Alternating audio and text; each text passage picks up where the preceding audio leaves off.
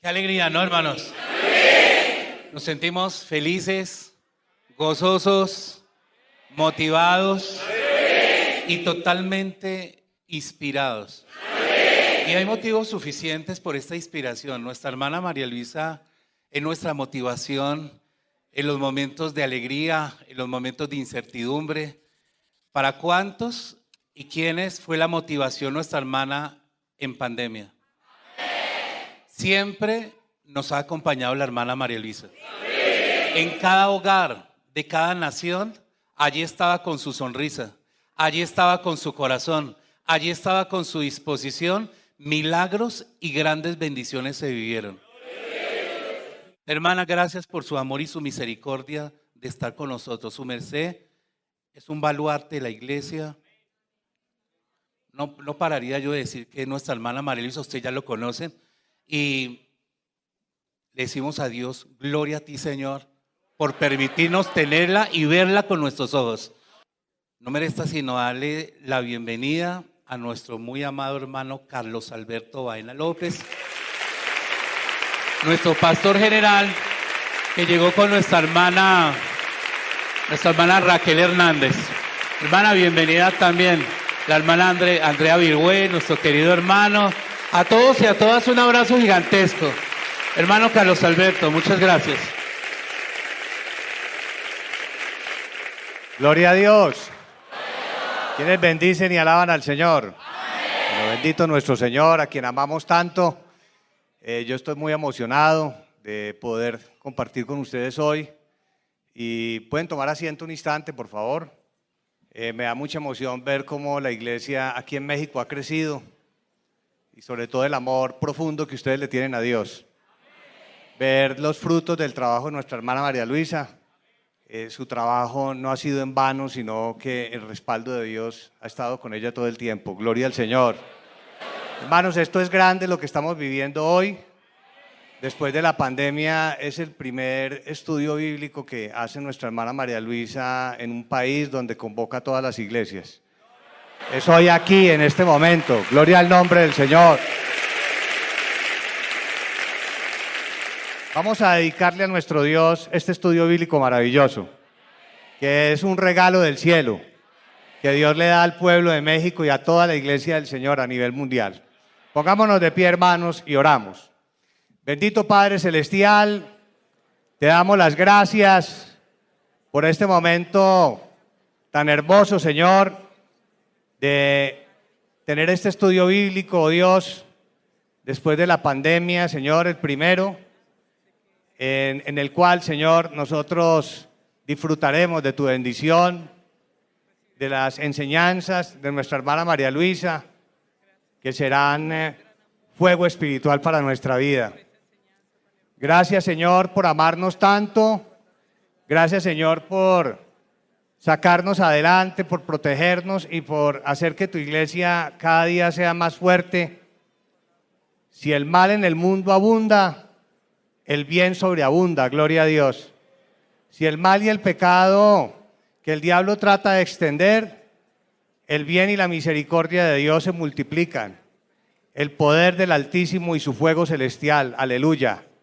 Señor, recibe nuestros cánticos, recibe nuestra alabanza y recibe la disposición de nuestro corazón, porque hemos venido aquí a entregarte nuestro corazón. Aquí todos te estamos diciendo, Señor, te entregamos nuestro corazón completo, Señor. Entrega completa hacia ti, gloria a Dios. Y recíbelo, Señor. Y si así es que descienda el fuego del cielo y nos llene con la plenitud del poder de lo alto y del fuego purificador y de la limpieza profunda de nuestras almas. Y nuestro Señor nos deje como nuevos en esta carrera hacia la vida eterna. Aleluya. Que así sea. Gloria a Dios. Quienes dicen gloria a Dios. Quienes dicen amo al Señor. Quienes dicen alabado el nombre del Señor. Gloria a Dios. Gracias, Señor. Bendito tu nombre. Hermanos, alegrémonos, pueden tomar asiento. A un hermano en estos días Dios le dio una experiencia, se soñó que eh, con su tío que tenía cáncer de piel. Y él se soñaba que le imponía manos al tío y que le salían fuego de las manos. Y eh, su tío le pidió oración en la alabanza y él fue y le impuso manos. Y a los pocos días el tío le dijo, estoy completamente sano. Pero lo hermoso, lo hermoso es que el tío, lo hermoso es que el tío le dijo, sobrino, ¿sabe qué me llamó la atención? Cuando usted me impuso las manos sentí un fuego que me entraba por todo el cuerpo. Entonces, es eso, el sueño y la realidad. Gloria a Dios. Un aplauso para el Señor. Y en estos días, en estos días una, una, una, un hermano de la iglesia me dijo, hermano, yo, me, yo tuve un sueño viendo que nuestra hermana María Luisa, detrás de nuestra hermana había una columna de fuego inmensa.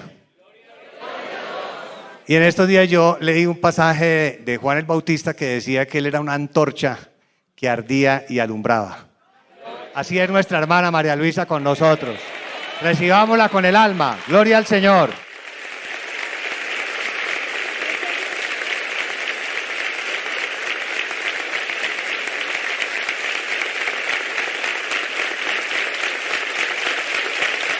Muy buenas días. Muy buenos días, mis queridos hermanos y hermanas. Un saludo para todos ustedes con mucho cariño. Me estoy muy feliz de estar aquí con ustedes, queridos hermanos. Y acá también, por aquí también ustedes. Me siento muy feliz. Me siento orgullosa de todos ustedes. Veo a Dios en cada mirada, en cada rostro de ustedes. Veo también al Señor dándoles bendiciones, sanidades y milagros. Un saludo para ustedes los que están allí en el salón contigo, que no pudieron tener acceso aquí a este salón por falta de espacio y sillas. Un saludo con mucho cariño para todos ustedes también. Los amo, los quiero con todo mi corazón. Y le doy gracias al Señor que Dios nos ha sostenido él es el que nos sostiene, pueden sentarse. Él es el que nos sostiene. Después de esta pandemia, donde hubo muchas, mucha pérdida de vidas, donde hubo tantos desastres durante la pandemia, aparte de morir mucha gente, aún gente conocidos, aún algunos que se congregaban en la iglesia, murieron. Aparte de eso, también hubo muchos problemas, muchas enfermedades, muchas separaciones, muchos divorcios, mucha gente que se suicidó. sucedieron tantas cosas en la pandemia, pero le damos gracias al Señor que Él estuvo con nosotros. Durante la pandemia estuvo con nosotros el Señor. Y le doy gracias al Señor porque Él puso en mi corazón, con la ayuda de unos hermanos, que hiciera la predicación a través de internet. Y por eso yo allí estuve.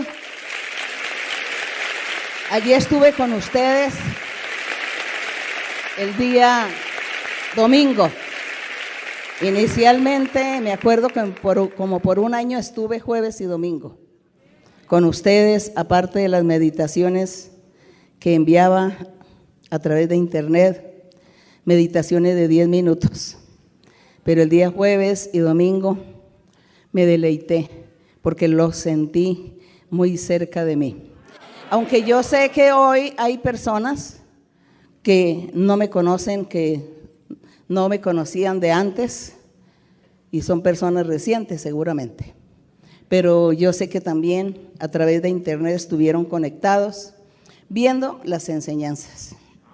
Eso alegra mi corazón y ustedes que son aquí, que estamos un número reducido en comparación de los millones de gente que hay aquí en este país. Pero de todas maneras los corazones de ustedes pesan más que los millones de gente de este país. Porque Dios está con todos ustedes. Porque Dios es poder. Porque Dios es amor. Dios es misericordia. Y Dios, con su poder, le transmite y le da también a ustedes para que ustedes también sean poderosos. Así como dice un salmo, venid a alabar a Dios, hijos de los poderosos. Y los hijos de los poderosos somos todos nosotros que conocemos al Señor y que estamos alabando a nuestro Dios, estamos leyendo la Biblia, estamos aprendiendo la doctrina, nos esforzamos por creer y confiar en ese ser sobrenatural, invisible, que no podemos palpar con nuestros ojos carnales, con nuestras manos, pero lo sentimos en nuestro corazón, en nuestro espíritu, en nuestra alma. Sentimos y vemos sus milagros y vemos la paz que nos da la felicidad. Y eso es suficiente, suficiente para creer en ese Dios que hizo el cielo y la tierra, que hizo el universo. En ese Dios en espíritu y en verdad. Así que por eso yo los felicito, porque Dios los ha sacado a ustedes de la ignorancia. Y ahora Dios quiere bendecirlos y quiere hacer de ustedes nuevas criaturas, nuevos hombres, nuevas mujeres para el servicio de Él. Quiere Dios darles a ustedes la paz y la felicidad que nunca habían encontrado en su vida. Y Dios también quiere revestirlos del poder de lo alto, del Espíritu Santo y sus dones. Dios quiere que ustedes se comprometan con Él a seguir este camino. Este camino no es difícil de seguir. Este camino es muy fácil con la ayuda de Él. Así que el triunfo y la victoria están ahí cerca de todos ustedes en el sentido espiritual y material. Dios está con ustedes. Dios está con nosotros. Y hoy nos hemos reunido aquí en este lugar para alabar su nombre, para honrarlo, para glorificarlo con los cánticos, con la lectura y la meditación aquí de la, de la Biblia y también a honrar y alabar a Dios con la alegría de sus corazones, con el esfuerzo que ustedes han hecho y el sacrificio de venir desde tan lejos y de no dormir por venirse a viajar por carretera. Dios todo eso lo está mirando y lo va a pagar y les va a dar a ustedes ese tributo y esa bendición.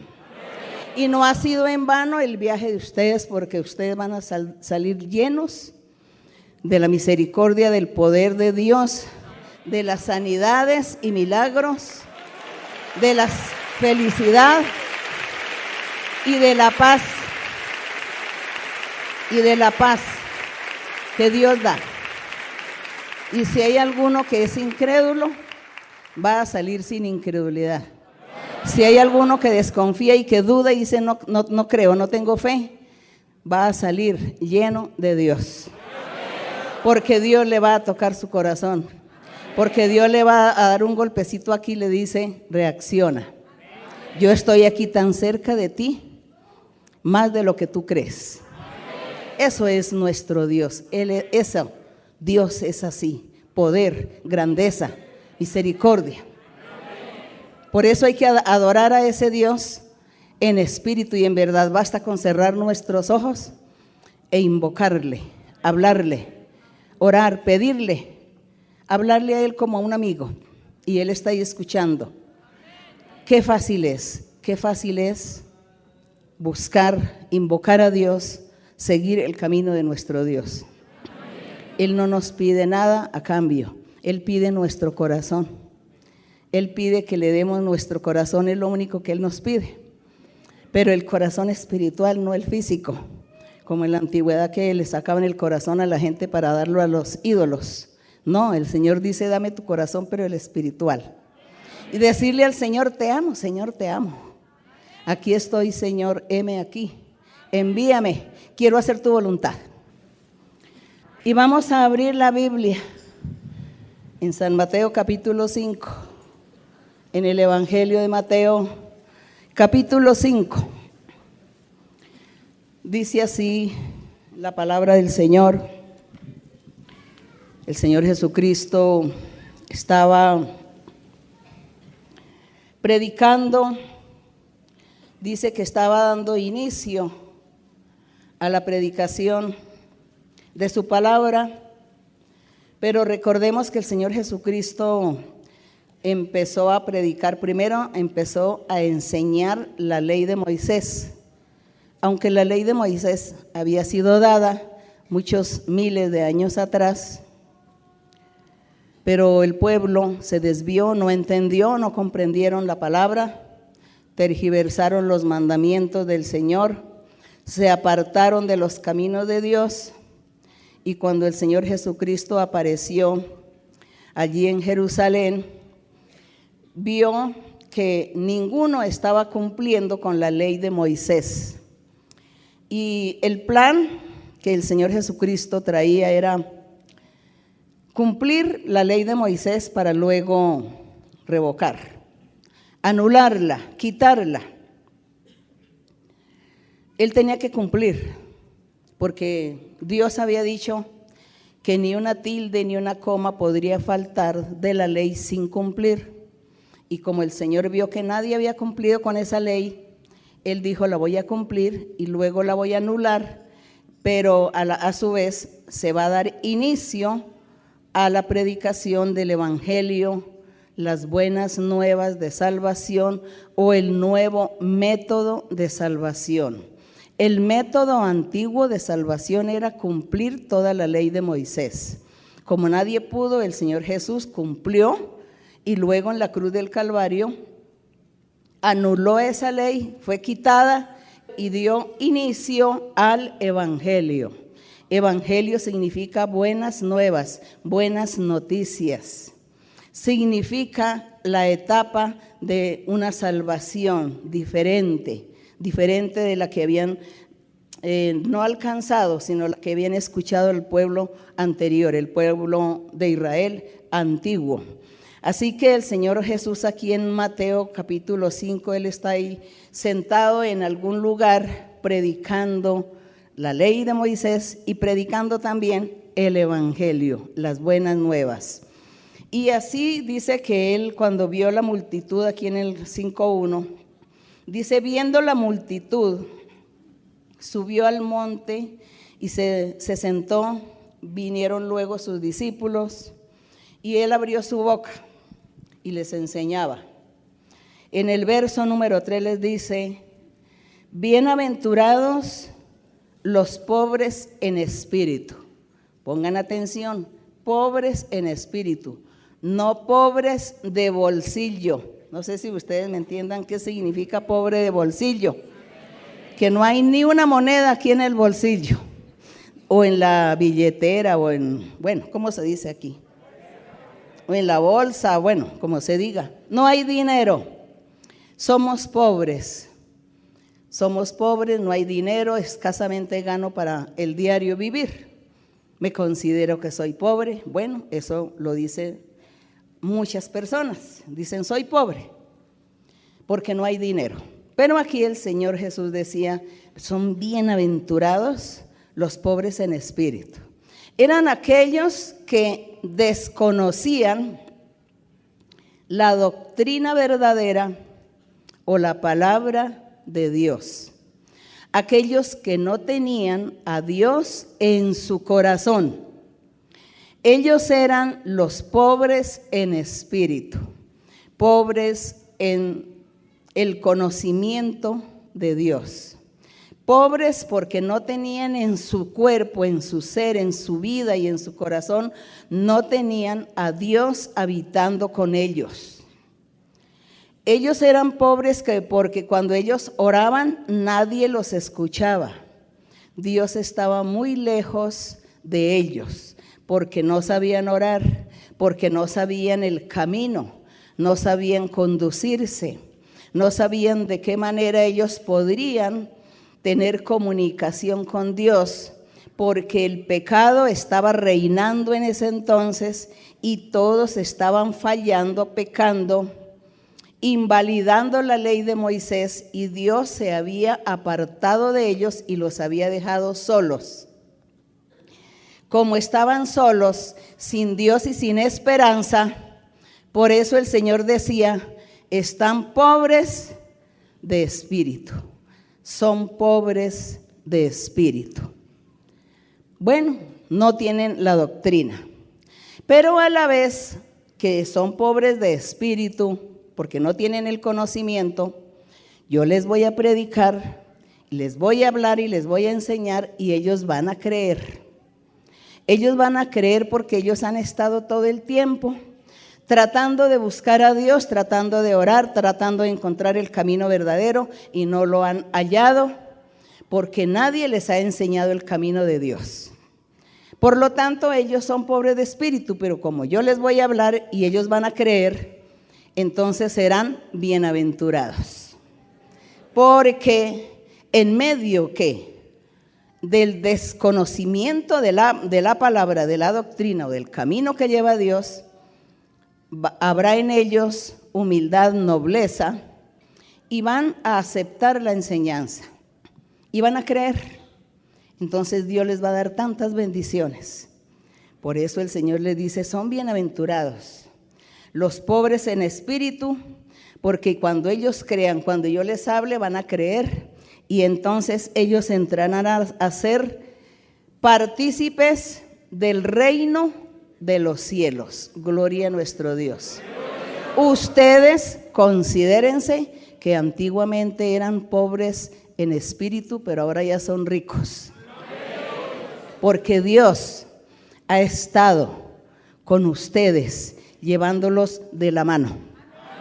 Los ha estado guiando y dirigiendo. Entonces dice, porque ellos, de ellos es el reino de los cielos, gracias al Señor. Gracias porque nosotros nos consideramos entre esos pobres en espíritu. Bien, hemos aceptado la palabra de nuestro Dios, hemos aceptado este evangelio maravilloso, hemos aceptado este camino. Y en el verso 4 dice, bienaventurados los que lloran, porque ellos recibirán consolación. Pero no es por llorar por cualquier cosa Bienaventurados los que lloran, no hay llorar porque, bueno, porque se accidentó, porque se le murió un ser querido, o porque se lastimó, o porque lo ofendieron, o porque le están levantando una calumnia, entonces usted de pronto llora, diciendo, no, eso es injusto, y se pone a llorar. No es esa clase de lloro, no es esa clase de lloro. Dice, bienaventurados los que lloran porque ellos recibirán consolación. Lloran aquellos que dicen, estoy sin Dios y sin esperanza, ando solo en la vida, tengo mucha familia, tengo muchas amistades, tengo mucha gente a mi lado, pero estoy solo, todos me han abandonado, no, tengo apoyo de nadie, no tengo paz en mi corazón, no tengo felicidad, no tengo alegría. Hay momentos difíciles, hay momentos de tribulación y no tengo quien me consuele, no tengo a quien acudir, a quien pedir una ayuda, a quien decirle, escúchame, dame paz, dame alegría, dame felicidad. Los seres humanos no pueden hacer esto con los otros seres humanos. Entonces eso significa ese llorar, pero el llorar del alma, no el llorar del cuerpo, de derramar nuestras lágrimas, sino el llorar del alma del ser, de lo profundo. Lloro porque me siento solo. Una vez una persona decía, yo no conocía a Dios, pero había oído escuchar que existe Dios. Y yo tuve unos problemas, unas tribulaciones, momentos difíciles. Y yo invocaba y decía, Dios, yo sé que tú existes. ¿Dónde estás? Me han dicho que tú eres un, que, tú existes y de dónde no, no te veo. Yo quisiera que tú me escucharas, yo quisiera que tú me ayudaras. Mira cómo vivo, mira lo que siento, mira lo que estoy sufriendo. Y dice que esa persona recibió la respuesta del Altísimo. Dice que esta persona después Dios le respondió en sueños y el día que tuvo la oportunidad de llegar a la iglesia por primera vez, fue lo primero que Dios le dijo, tú llorabas y te sentías solo en la vida, desprotegido, y me clamaste y yo te escuché y aquí estoy para bendecirte. Entonces, esos son los que lloran. Bienaventurados los que lloran. Ustedes tienen Biblia.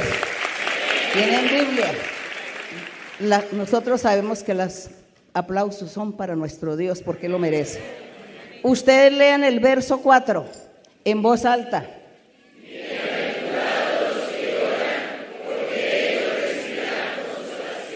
Ya ustedes saben qué es eso, ¿no? Ya entendieron qué significa ese verso, ¿no?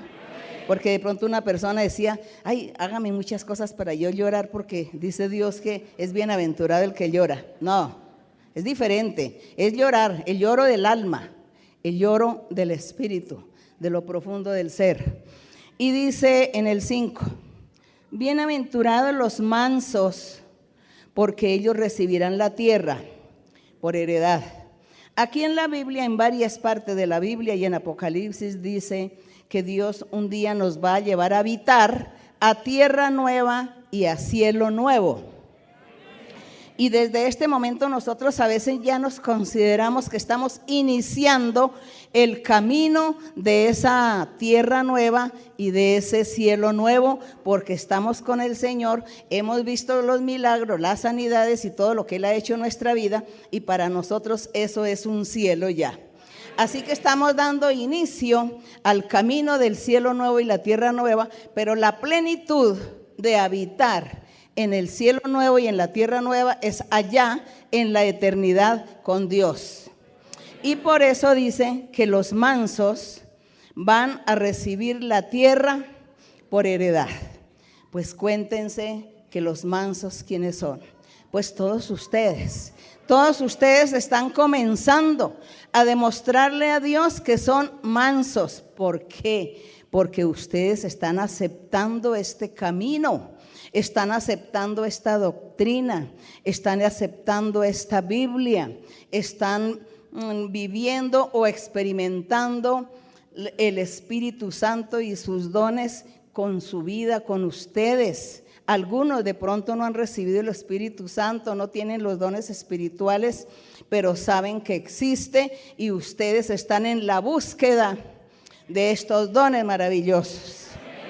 Entonces usted considérese que es manso, una persona mansa, una persona noble, una persona que acepta, que tiene paciencia, humildad y acepta, dispone el corazón y dice, Señor, creo, te creo, Señor. Tú me estás prometiendo muchas cosas en la vida. Tú me dices que venga a la iglesia, que me congregue. Tú me dices que ore, que confíe en ti. Sí, Señor, yo lo haré, lo voy a hacer, voy a esforzarme, Señor, por agradarte. Eso lo hace que una persona que es que mansa, noble, humilde y acepta y dice, Señor, me esforzaré para agradarte, porque yo quiero agradarte a ti y también quiero hacerle muy, mucho bien a mis semejantes, a mi prójimo. Eso es el manso, esa es la persona mansa. Y dice el Señor que cuál es el premio? Vivir en la tierra nueva, en el cielo nuevo, allá en la eternidad con Dios. Bendito el Señor. Y aquí dice en el verso 6, dice, bienaventurados, bueno, si ustedes quieren leer, bienaventurados.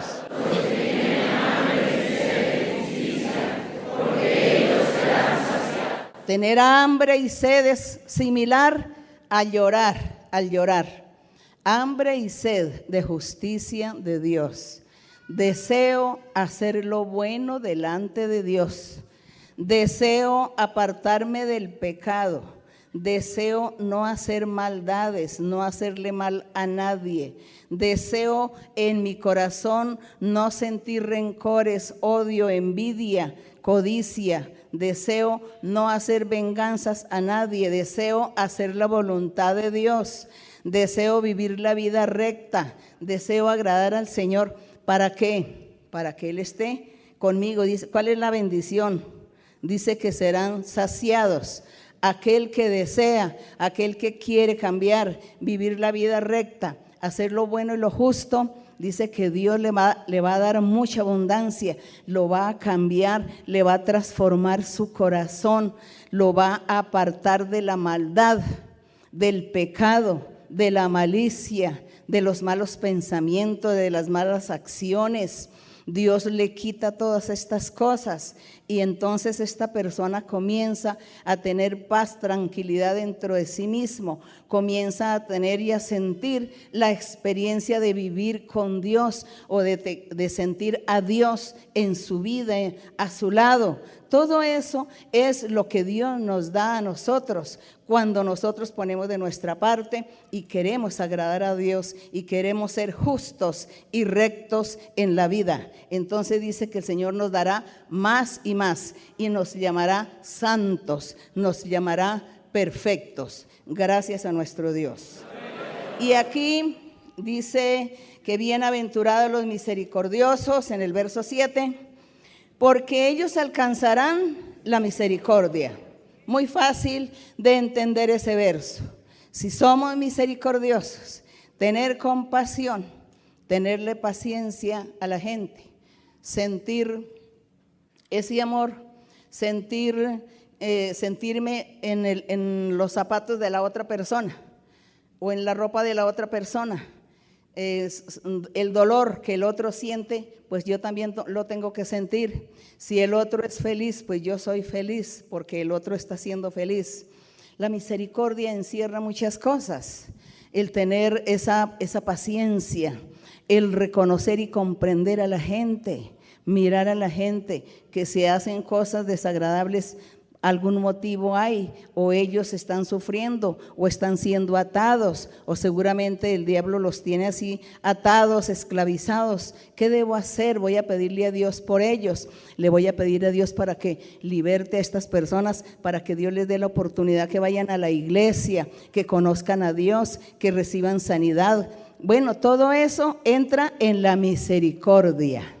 Cuando vemos a la gente sufrir, no tenemos dinero para ayudarlos, no tenemos la solución para darle la paz o la felicidad a la gente, por lo menos les hablamos de Dios y los invitamos que vayan a la iglesia para que conozcan y oigan a Dios y de esa manera mi misericordia está ahí funcionando con mi prójimo o con aquellas personas que estén cerca de mí.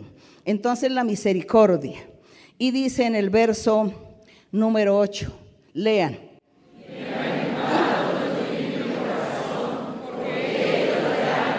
Verán a Dios los de limpio corazón.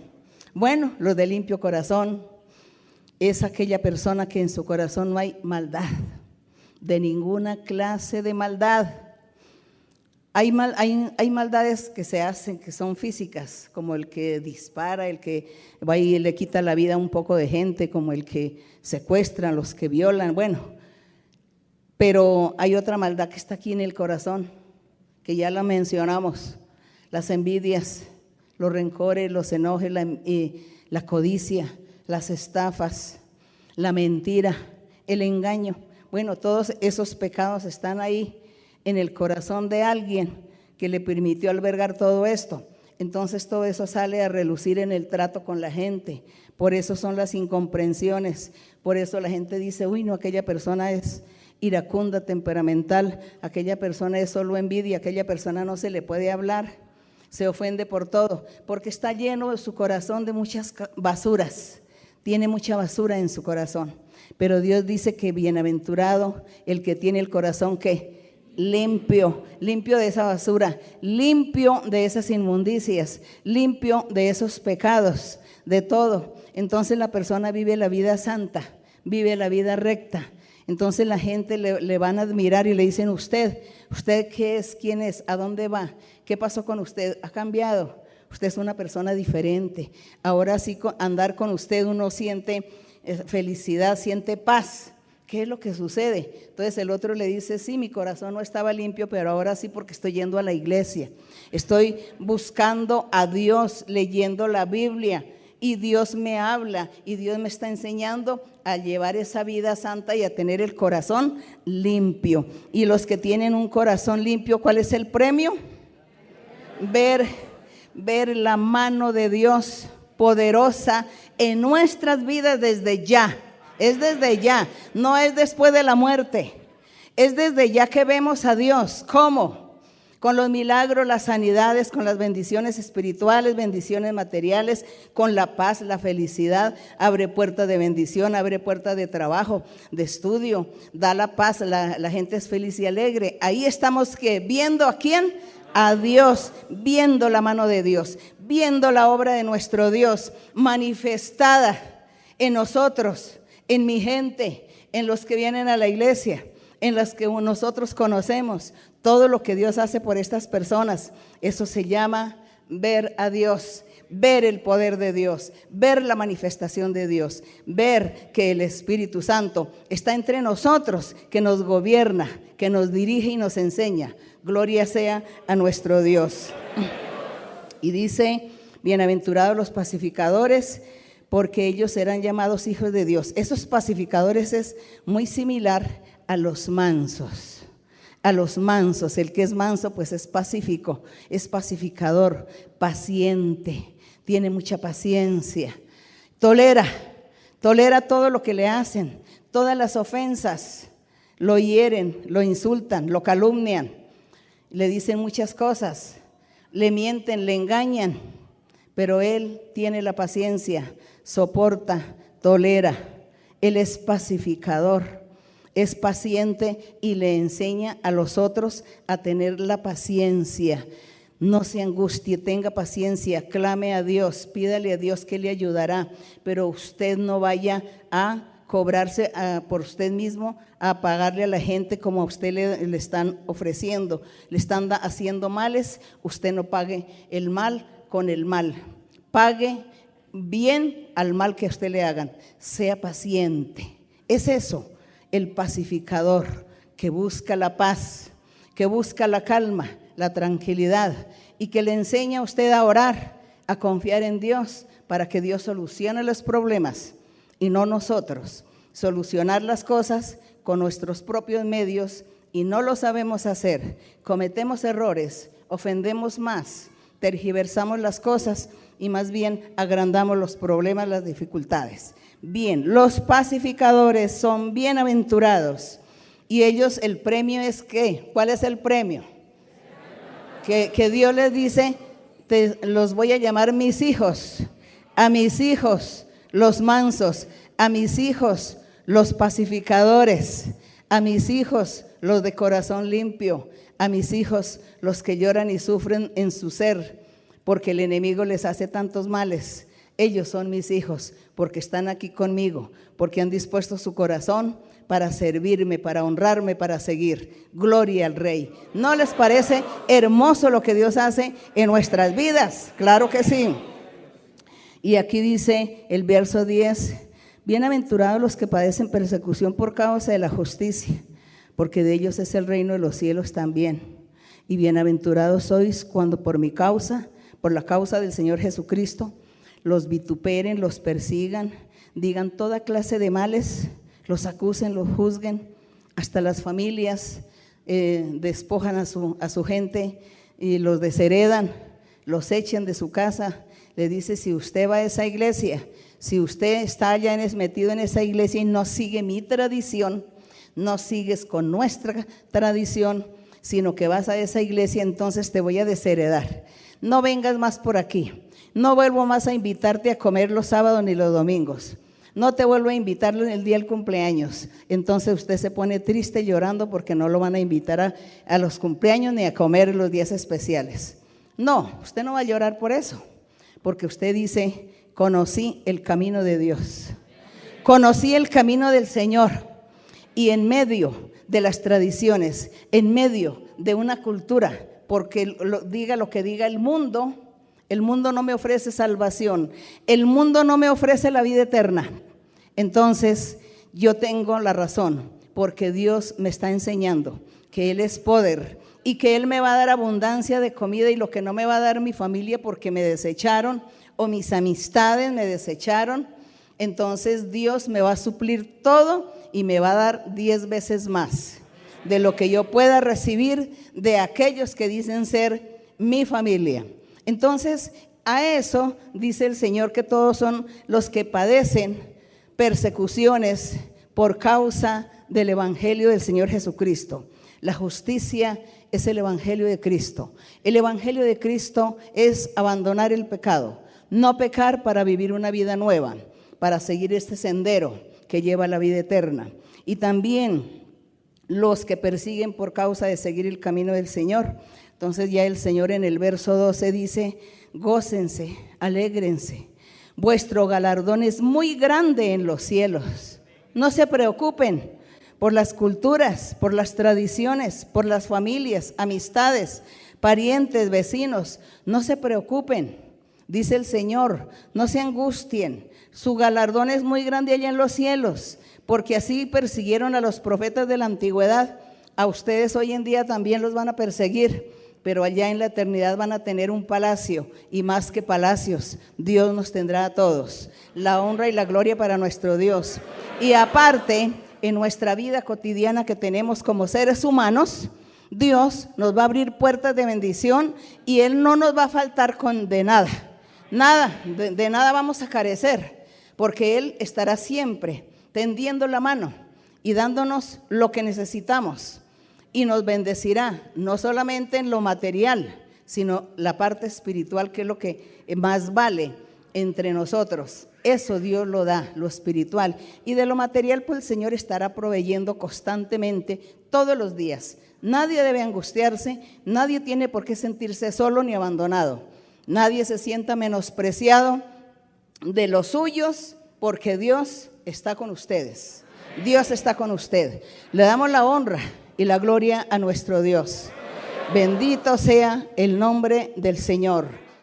Bueno, vamos a ver una pregunta por aquí, por este sector, otra pregunta por aquí, por este sector y así. Bueno, los micrófonos. Hermana, buenas tardes, bienvenida a México, usted y todos nuestros hermanos que la acompañan. Es un gusto para mí estar delante de su presencia, pues es promesa del Señor que estaría yo haciéndole esta pregunta. La amo en el Señor, cada día le oro y le pido que le dé y le conceda largura de años con cal- calidad de vida para que nos pueda seguir enseñando. Gracias. Hermana, mi pregunta está en Primera de Corintios 5, en el versículo 4 y 5. Sí, hermana, lea, lea. En el nombre de nuestro Señor Jesucristo, reunidos vosotros y mi espíritu, con el poder de nuestro Señor Jesucristo, el tal se ha entregado a Satanás para destrucción de la carne, a fin de que el espíritu sea salvo en el día del Señor Jesús. Hermana, en este capítulo de Corintios nos habla eh, sobre la fornicación y el adulterio.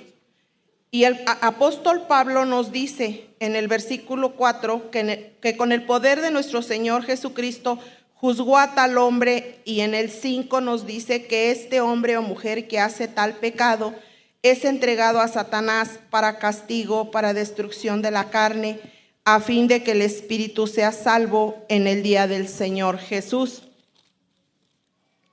Hermana, esto lo entiendo así, me corrige si, si Bien, estoy mal. hermana, ahí cuando habla, el apóstol está diciendo, he escuchado que entre vosotros en la congregación, en la iglesia, entre ustedes los creyentes, he escuchado que hay fornicación, hay adulterio. Y les decía, y, es, y de tal manera que alguno se ha acostado a dormir con la mujer de su padre. Entonces el, apóstol está muy enojado y dice, yo no estoy allá presente, pero sí ustedes allí solucionen el problema y saquen a esta persona de la iglesia, expúlsenlo de la congregación, porque él no merece que esté en la congregación diciendo que es el hermano muy santo, muy consagrado, muy dedicado y está cometiendo esta clase de adulterio dentro de la congregación, quitándole la esposa a su padre, es decir, durmiendo con la madrastra. Entonces el apóstol por eso se enojó. El apóstol no está hablando con la gente del mundo, sino con los mismos creyentes. Aquí por eso está diciendo en el verso, me escuchen solamente que yo leo, dice, aquí en el verso 10, dice, yo les he escrito a ustedes que no se junten con los fornicarios, pero no eso no es absolutamente con los fornicarios de este mundo o los avaros, o los ladrones, o los idólatras, porque en todo caso pues tendrían que ustedes salirse del mundo. Imposible. Ustedes tienen que vivir en el mundo, tienen que trabajar con gente del mundo, estudiar con gente del mundo, vivir con gente del mundo. Bueno, en todas partes ustedes van a encontrar gente del mundo y uno tiene que estar también con ellos, compartiendo muchas veces o estar juntos. Entonces él dice, no, es que no era eso lo que yo quería decir es que no se junten con quién. En el verso 11 está la respuesta.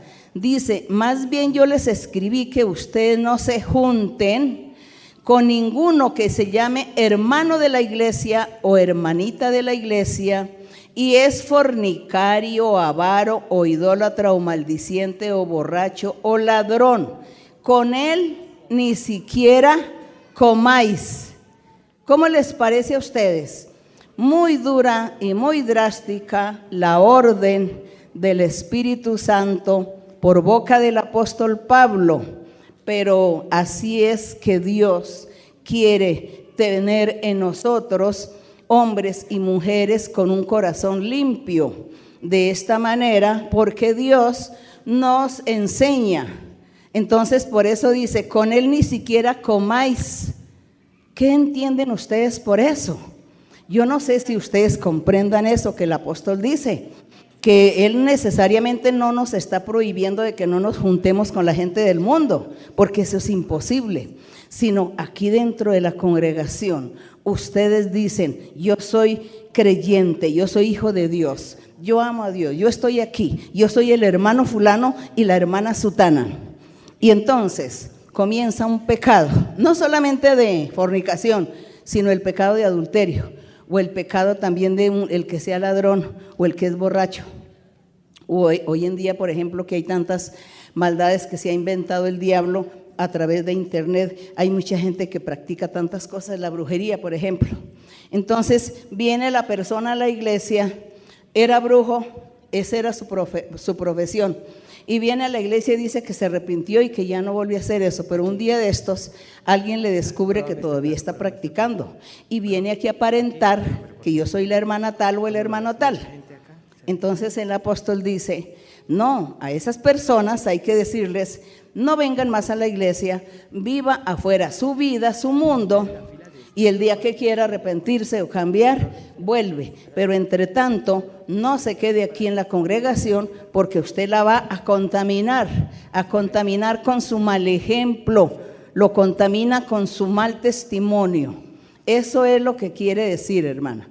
Eso, por ejemplo, usted que tiene amistades y familia que no son de aquí de la iglesia, pero entre esas amistades y sus familiares hay personas que de pronto están cometiendo pecado y usted lo sabe. Eso no significa que usted les va a quitar el saludo, no, usted los saluda y si ellos le invitan un plato de comida, pues usted les acepta. Y un día de estos de pronto ellos le dirán, usted, ¿a dónde es que va? Que yo veo que usted se arregla también y se va. ¿A dónde? Ah, pues yo voy para la iglesia, lo invito. Eso es lo que hay que hacer. Gracias. Dios la bendiga, hermana. Me gusta porque lee la Biblia. Gracias. La iglesia de Cuautitlán Izcalli la espera. Gracias. Bueno, hermano, otra pregunta. Qué pregunta tan interesante. Amada hermana, amada hermana muy, buenas, muy buenas tardes. Es un gusto tenerla entre nosotros, saludarla. Estamos llenos de alegría, nuestro corazón se regocija por tenerla con nosotros y en este estudio bíblico tan hermoso estar presentes delante de usted. Hermana, la iglesia de Santa Fe la espera con los brazos abiertos para cuando usted nos quiera visitar. Hermana, tengo una, tengo una pregunta en la Biblia. Sí, hermano, sí. Eh, en el libro de Levítico, en su capítulo 11, Dios le habla a Moisés sobre los animales limpios e inmundos, sí, los cuales ellos pueden o no comer. Esto les enseñó Dios cuando salieron de Egipto para que lo practicaran dentro de la ley de Moisés. Sin embargo, en el libro de Génesis, en su capítulo 7, versículo 2, Dios le da indicaciones a Noé acerca de los animales limpios e inmundos. ¿Me permite leer esta pequeña Sí, hermano, sí. Dice así, tomarás siete parejas, macho y su hembra, más de los animales que no son limpios, una pareja, el macho y su hembra. Mi pregunta es, hermana, si Dios le había enseñado las leyes desde antes de Moisés y realmente a los israelitas se les había olvidado ponerlas en práctica? Bien, cuando Dios le habló a Noé, no sé si ustedes recuerdan, aquí los hermanos recuerdan la historia de Noé, el diluvio, ¿no? Dios le dijo a Noé, haga un arca porque viene un diluvio, y luego le dijo, em, empiece a, a, albergar a los animales dentro del arca, de los animales limpios, siete parejas, de los animales inmundos, una pareja. Dios le enseñó sus caminos y su palabra desde Adán. Desde Adán, Dios a los seres humanos que hizo, les dio el conocimiento de que conocieran el camino de Dios, sus mandamientos. Solo que ellos nunca escribieron esos mandamientos, solamente era que Dios les hablaba y les enseñaba y ellos solamente por memoria, era por la memoria. Cuando nacían las generaciones, los hijos nacían, entonces les iban enseñando, hay que hacer las cosas de esta manera, porque Dios quiere que sea así, y así eh, los padres iban enseñándole a los hijos, los hijos a sus hijos, y así sucesivamente, hasta Noé con el diluvio. Entonces ya cuando Noé con el diluvio ya la tierra estaba muy poblada, había ya muchos habitantes, pero todos estaban pecando porque el diablo también les estaba enseñando a la gente, a los hombres y a las mujeres la maldad, a llevarle la contraria a Dios. Y ellos entonces el pecado comenzó a reinar. Por eso Dios los destruyó con el diluvio. Pero Dios siempre estuvo enseñando sus mandamientos dándose a conocer a todos esos personajes que en ese tiempo se decía patriarcas.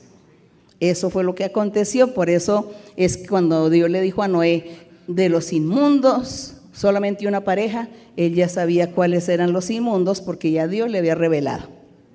Es eso. Bien, seguimos adelante. Sí, hermano.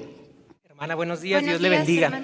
Que usted a la luz de la Biblia, hermana, nos responda a preguntas es una bienaventuranza que el Señor nos concede eh, y es la evidencia de que usted es puesta por Dios, que el Señor nos permita valorar, hermana. Si me permite, mi pregunta es en el libro de Segunda de Samuel, en el capítulo número 5, verso 6 al 8. Sí, sí, lea. Estos versos, hermana, hablan acerca de que los jebuseos decían al rey David que no entrará en esa tierra, que aún los cojos y los ciegos lo echarían. Cuando el rey David entra a poseer esa tierra, él dice que... Usted está leyendo en Segunda de Samuel. Segunda de Samuel, capítulo 5. Sí. Verso 7. Sí, sí, sí. Dice, pero David tomó la fortaleza de Sión, la cual es la ciudad de David. Y dijo David aquel día, todo el que hiera a los jebuseos, suba por el canal y hiera a los cojos y ciegos aborrecidos del alma de David por esto se dijo, ciego ni cojo entrará en la casa. Sabemos pues, hermana, que esta casa vino a ser Jerusalén, que tiene un sentido espiritual de la representación de la iglesia. Mi pregunta es, hermana, si estos versos tienen también un sentido espiritual o solo era para esa época. Y si fuera el caso, hermana, ¿qué es ser cojo y ciego espiritualmente que priva de entrar en Jerusalén espiritual. Muchas bueno, hermano, no aquí no estamos buscando nada de simbolismos. Fue una historia real que le sucedió. Bueno, el hermano dice que David representa así. David como rey, como rey únicamente, simboliza de pronto el rey, el Señor, el Señor Jesús.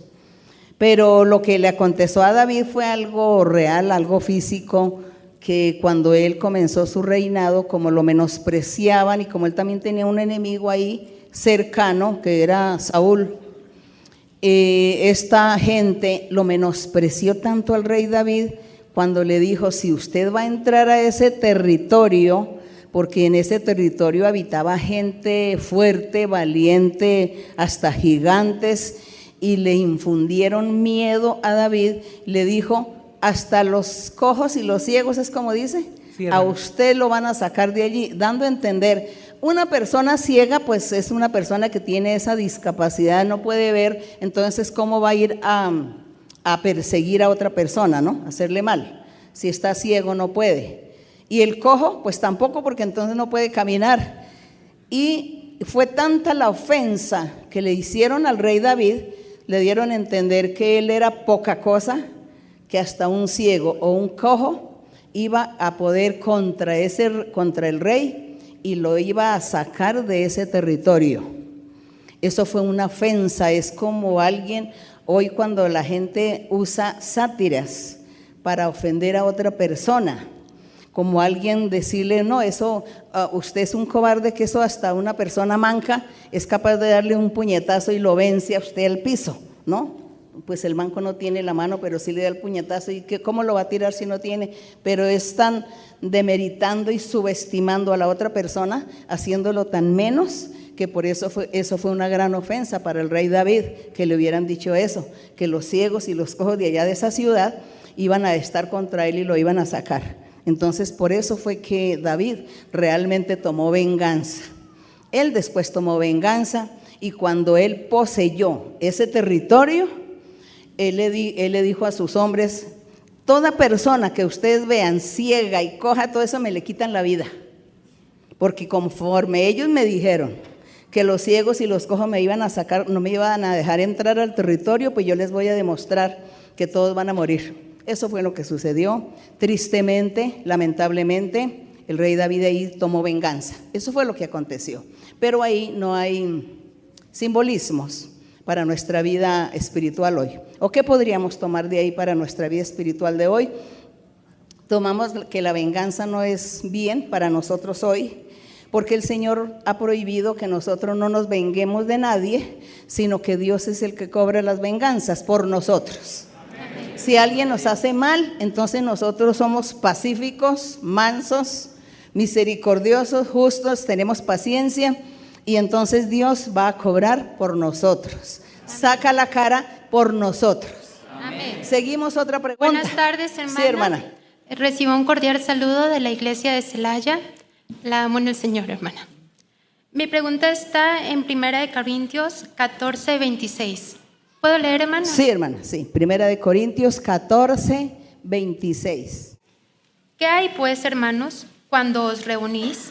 Cada uno de vosotros tiene salmo, tiene lengua, tiene revelación, tiene interpretación. Hágase todo para edificación.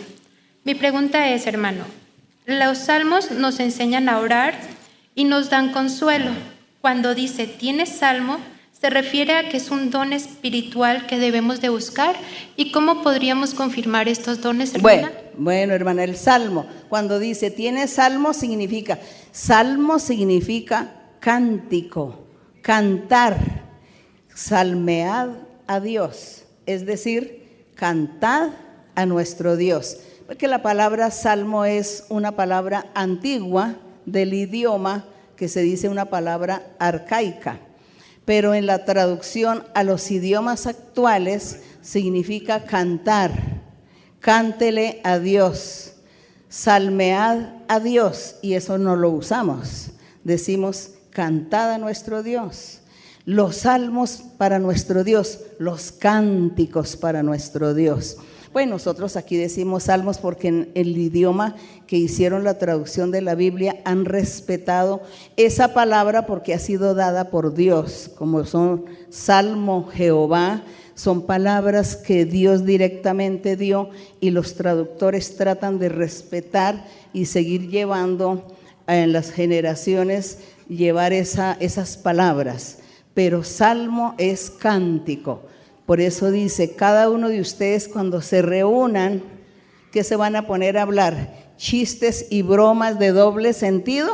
No. No. Entonces le dice "Ma- mejor porque no oran, porque no hablan de Dios, porque no, no, dice, ¿tienen salmo? Les está dando a entender es, ¿tienen algún cántico para Dios? Los compositores, por ejemplo, hay muchos compositores, compónganle canciones a Dios, coros para nuestro Dios, cántico de alabanza al Señor. Eso es lo que el apóstol está ahí diciendo, que más bien tener buenas.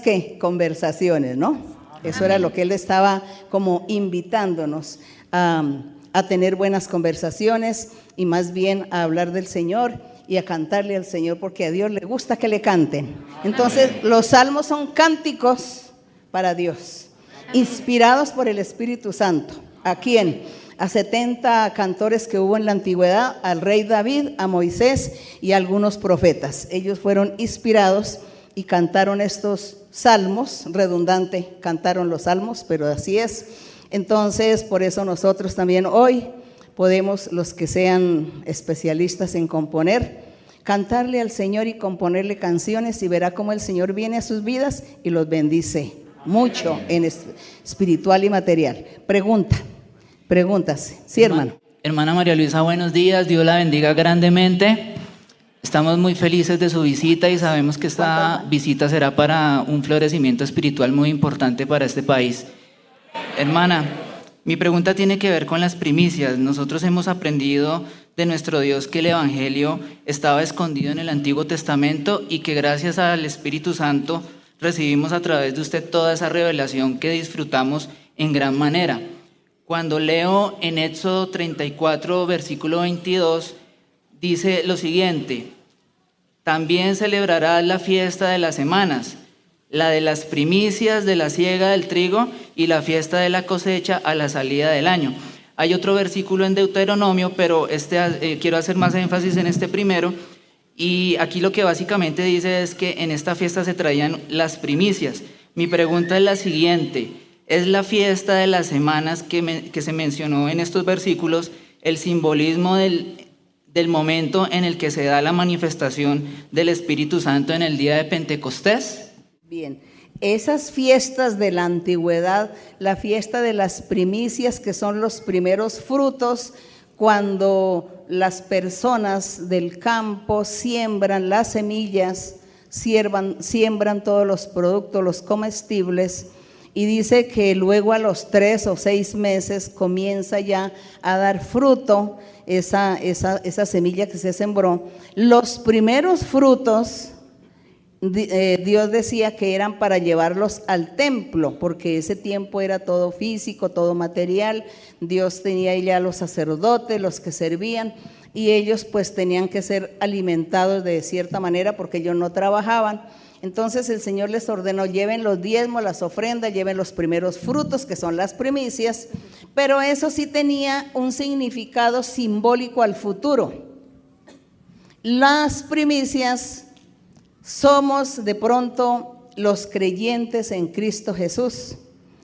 Eh, significa esas primicias, esos frutos que están aquí, estamos aquí nosotros madurando, creciendo para Dios, madurando en el sentido de conocimiento, de doctrina para nuestro Dios. Y el Señor entonces en ese tiempo, Él le enseñaba a la gente que tuvieran cuidado de la siembra, de la recolección de los frutos. Si era un árbol de mango, por ejemplo, pues los primeros mangos, porque el árbol de mango parece que da cada año, no sé, pero bueno, cada año de los primeros frutos, entonces los primeros mangos eran los mejores, eran todos para llevarlos al templo. Nosotros hoy en el sentido espiritual, nuestro Dios, ¿qué quiere que nosotros? Dice que llevemos frutos, ¿no? Dice que nosotros tenemos que también llevar buenos frutos para nuestro Dios. Los frutos también los damos nosotros de nuestra vida personal, nuestro testimonio. Mi vida, mi testimonio son frutos que yo estoy dando para Dios y que la gente va a percibir en mí que estoy dando algo bueno, que soy una persona que hace cosas mejores, buenas, y que de esa persona pues no está recibiendo ningún mal, sino siempre beneficios. Entonces ese es el fruto. ¿Cuál es el fruto que nosotros estamos dando para Dios? ¿Estamos dando buenos frutos o malos frutos? ¿Estamos viviendo la vida recta o la vida incorrecta? Entonces, en la antigüedad todo lo que Dios hacía material y físico era para simbolizar hoy nuestra vida espiritual. Y lo que nosotros vemos también en la antigüedad que el Señor decía que tenía sus sacerdotes y su gente que le servía, hoy en día pues también es igual.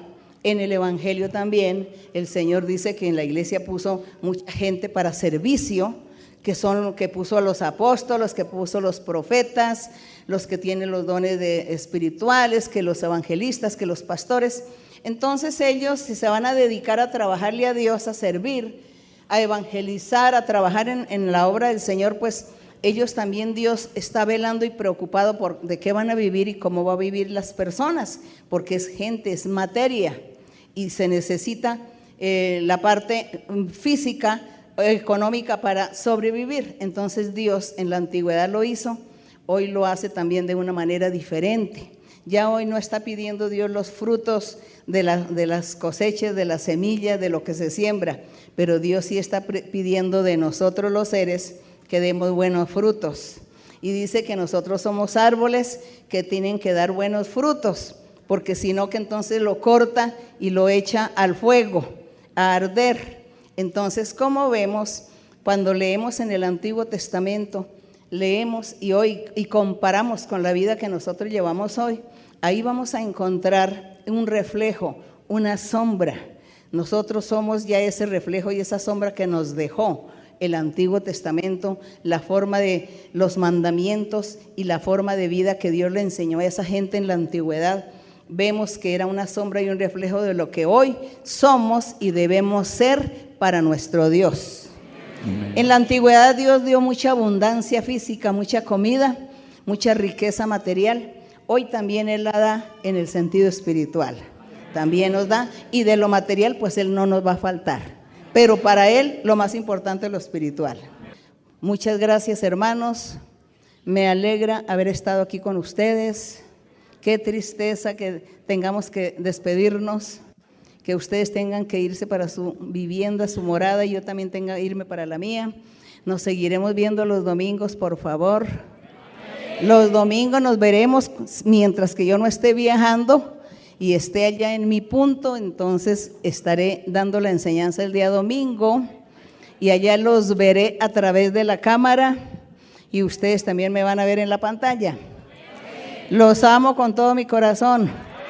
Deseo que Dios, deseo que Dios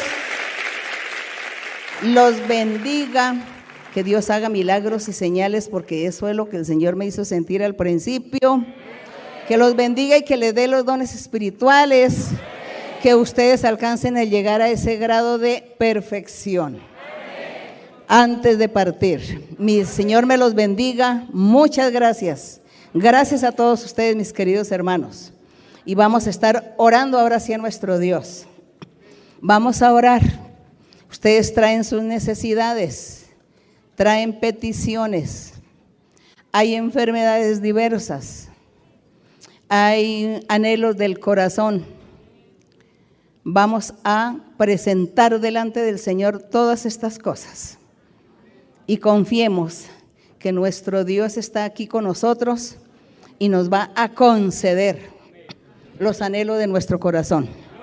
Vamos a orar. Bendito Dios, Padre de nuestro Señor Jesucristo, Dios eterno y justo que hiciste los cielos y la tierra, nuestro Dios poderoso que estuviste con Moisés, hablaste con Abraham, con Isaac, con Jacob les diste mandamientos, muchos parámetros de cómo debería conducirse su pueblo, porque tú querías un pueblo santo, un pueblo fiel, que te amara, que te honrara, que te buscaran con corazón sincero, un pueblo santo y perfecto. Porque tú siempre en tu plan has tenido formar un pueblo que solamente esté dedicado para ti, un pueblo singular, único. Y nosotros estamos aquí, Señor. Desde hace más de 50 años, Señor, cuando tú te humillaste a mirarnos, decidiste hablarnos, Señor, y hacernos promesas maravillosas. Gracias, Señor, porque esas promesas las estamos viendo cumplidas hasta el día de hoy y se seguirán cumpliendo siempre. Porque tú estás con nosotros. Porque tú has estado con nosotros durante estos más de 50 años y nos has respaldado y has cumplido la promesa de formar un pueblo grande, de formar una congregación muy grande con muchas personas a nivel nacional e internacional. Y tú has cumplido esa promesa también de proporcionar todo lo necesario como el dinero para todos los gastos que se necesitan para toda la obra evangelizadora para poder realizar los viajes por el mundo y también los gastos de todos aquellos lugares y salones en diferentes pueblos, diferentes países, todo lo que se necesita de lo material para que la congregación se reúna en un solo lugar y alaben tu nombre. Y tú lo prometiste y así lo cumpliste, Señor. Y asimismo también aquí en México tú miraste con ojos de misericordia a este país y has venido, Señor, a traer la semilla, la palabra, para que todos conozcan tu verdad, para que conozcan tu camino, para que abran sus ojos y no sean ignorantes en la doctrina, en el conocimiento tuyo, mi Señor, sino que todos aprendan y entiendan, comprendan que existe un solo camino que lleva a vida eterna y que ese camino eres tú, un Dios poderoso, un Dios en espíritu y en verdad, que no lo podemos tocar con nuestras manos, pero lo sentimos en todo nuestro ser, en nuestro corazón, nuestro espíritu se regocija cada vez que te manifiestas entre nosotros. También tenemos, Señor, la obra maravillosa del Espíritu Santo, quien nos habla, nos dirige, nos guía, nos enseña. También, Señor, gracias te doy por ello. Gracias por estos hermanos que están aquí los hermanos de diferentes pueblos o ciudades de México que se han sacrificado y han venido aquí para escuchar tu palabra, para recibir tus bendiciones, para recibir las sanidades del cuerpo y del corazón, del alma, para recibir el poder de tu Espíritu Santo, para recibir milagros y señales de tu mano poderosa. Ellos han venido, Señor, confiando en tu palabra, en tus promesas y confiando en tu poder y en tu misericordia, de bendecirlos. Ellos han venido, Señor, a recibir tu mano poderosa y tus beneficios. Padre Santo, por eso te pido, mi Señor, en el nombre glorioso de Jesucristo, tu Hijo amado, que extiendas tu mano poderosa, tu mano sanadora, y tú seas sanando a todas las personas que están enfermas, a todos aquellos que tienen diversas enfermedades. Extiende tu mano, sana Señor a todos, libértalos, también a los que son víctimas de brujería y hechicería. Quita Señor estos espíritus inmundos, reprende estos espíritus inmundos y dale sanidad y liberación.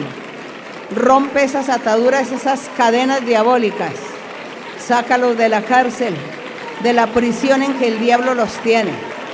Libértalos, Señor.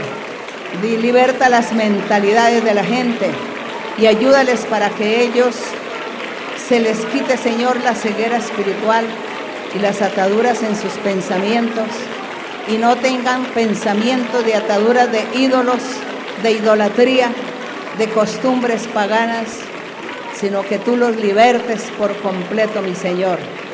Padre Santo, en el nombre glorioso de Jesucristo te pido que tu mano poderosa sea limpiando y libertando, Señor, haciendo milagros y señales libertando y sanando a cada uno. Cumple los anhelos de sus corazones. Cumple, Señor, sus peticiones que ellos tienen delante de ti. Las peticiones para que olviden el pasado, para que olviden el pasado, para que vivan el presente, para que el amor tuyo se refleje en sus vidas, en sus corazones y cada uno reciba la bendición del cielo.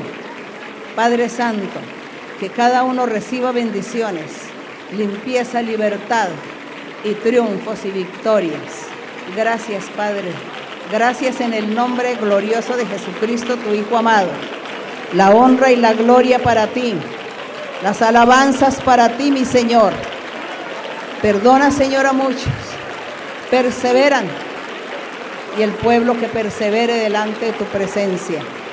Y que se tranquilicen porque la bendición tuya ha llegado sobre cada uno. Tu reflejo ha llegado, Padre. Tu Espíritu Santo está en cada uno de ellos. Gracias, Señor. Gracias, Padre Santo. Gracias en el nombre glorioso de Jesucristo.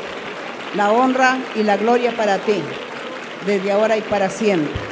Gloria a tu nombre, gloria al Padre, gloria al Hijo, gloria al Espíritu Santo. Amén. Gloria al Señor. Gloria al Rey para siempre. Toma por favor mi mano, Señor. Contigo quiero ir. Con sangre aquí pagaste por mí. Te quiero hoy servir. Anhelo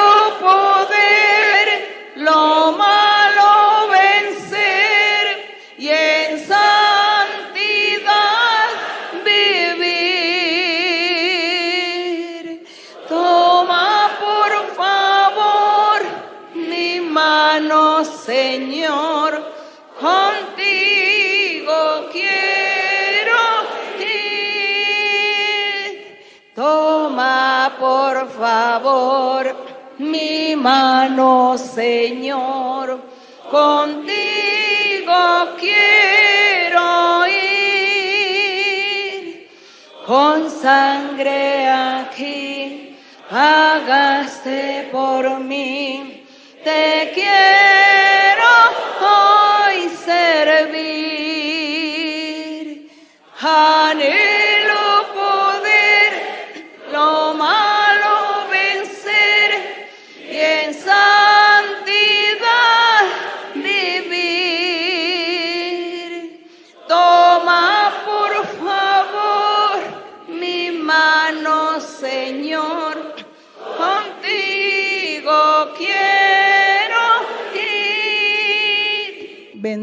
alabado el Señor. Gracias a nuestro Padre, gracias a nuestro Dios. Y gracias hermanos. No sé por qué el Señor dice que hay que olvidar el pasado y vivir el presente. Quizá ustedes se envuelven o se enredan a veces en el pasado que los mortifica, digo así, que los hace sufrir, los llena de angustia. No vivan el pasado, vivan este presente con Dios. El Señor ha repartido muchas bendiciones y todos han recibido bendición. Ninguno se ha quedado sin la bendición de Dios. Todos, desde el más chico hasta el más grande, ha recibido bendición del cielo hoy. No duden, no se angustien, oren y clamen y antes de salir de viaje, oren al Señor y háblenle al Señor que Él vaya con ustedes, que los proteja y los guarde siempre. Mi Dios me los bendiga y gracias, gracias, los amo con todo mi corazón. Gracias, gracias, hasta pronto, hasta pronto, hermanos. Dios les bendiga.